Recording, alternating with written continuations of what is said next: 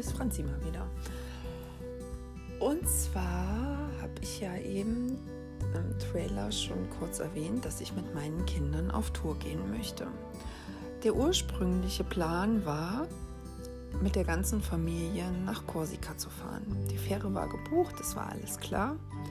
Wie das im Leben aber manchmal so spielt, ist die Familie nicht mehr in der Konstellation, wie sie ursprünglich gewesen ist. Also war der Gedanke, hm, okay, was machst du? Sagst du ab? B -b -b Schlussendlich dachte ich mir, ach komm, ich bin im ADAC, egal. Die bringen uns wieder nach Hause, wir probieren das einfach mal. Und es ist ein Riesenschritt für mich, mit drei Kindern alleine loszufahren. Ich habe zwei Jungs dabei im Alter von 13 und 10 Jahren und ein kleines Mädel, die jetzt ein Jahr alt ist. Jetzt ist natürlich mitten in Corona-Zeiten Korsika als Hochinzidenzgebiet äh, eingetaktet worden. Und wir haben alle gar keinen richtigen Bock auf die Fähre.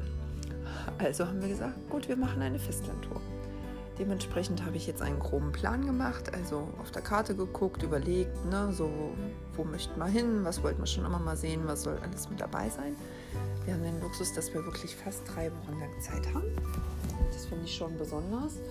Ähm, ich habe mir nach der Trennung einen Bus gekauft, habe den jetzt wirklich provisorisch ausgebaut, mit Hilfe und Unterstützung von der Nachbarschaft und damit geht es los.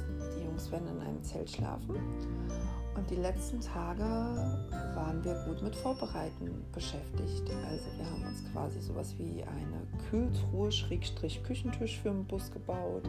Wir haben ganz viel Wäsche gewaschen. Also wirklich so viel Wäsche habe ich glaube seit zig Jahren nicht mehr im Stück gewaschen es liegen an allen Ecken und Enden jetzt gerade Sachen rum und Kisten und es hängen überall Zettel mit Dingen, die wir brauchen. Und es ist halt, wenn wir zu viert in dem Hyundai losfahren, also das ist ein Hyundai H1, eigentlich ziemlich cooles Auto, haben die meisten gar nicht auf der Naht, kann ich aber nur empfehlen.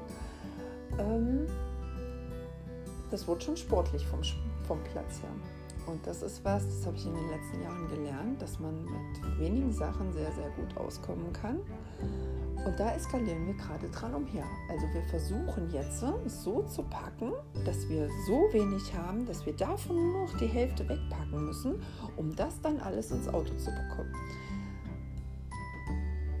Und das passiert morgen.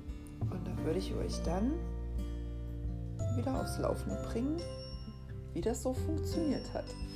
Wir werden es sehen.